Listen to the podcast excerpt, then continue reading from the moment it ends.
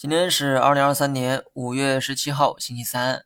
先来回答一下部分网友的提问哈。中字头是指哪些股票呢？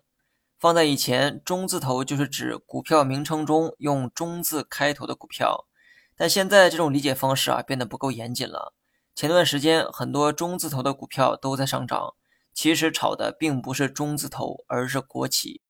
换句话说，如今中字头的票主要是指国企的股票。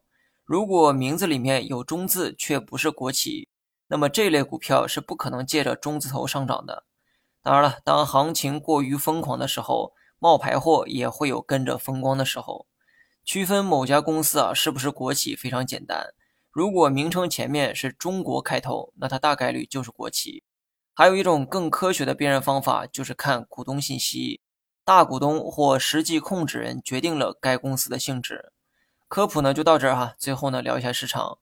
这两天市场成交量不断在萎缩，这虽然不利于上涨，但同样也不利于下跌。我认为呢可以去搏一下三二三五点的支撑，如果支撑有效，大盘呢必然会选择反弹，只是没人能确定大盘会直接反弹，还是二次探底之后再反弹。如果大盘率先做出突破五日线的动作，那么你可以认定是提前反弹。突破五日线的那一刻就是反弹的信号。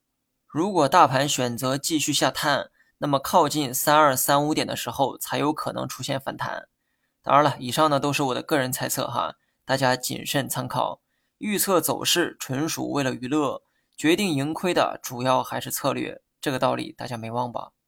好了，以上全部内容，下期同一时间再见。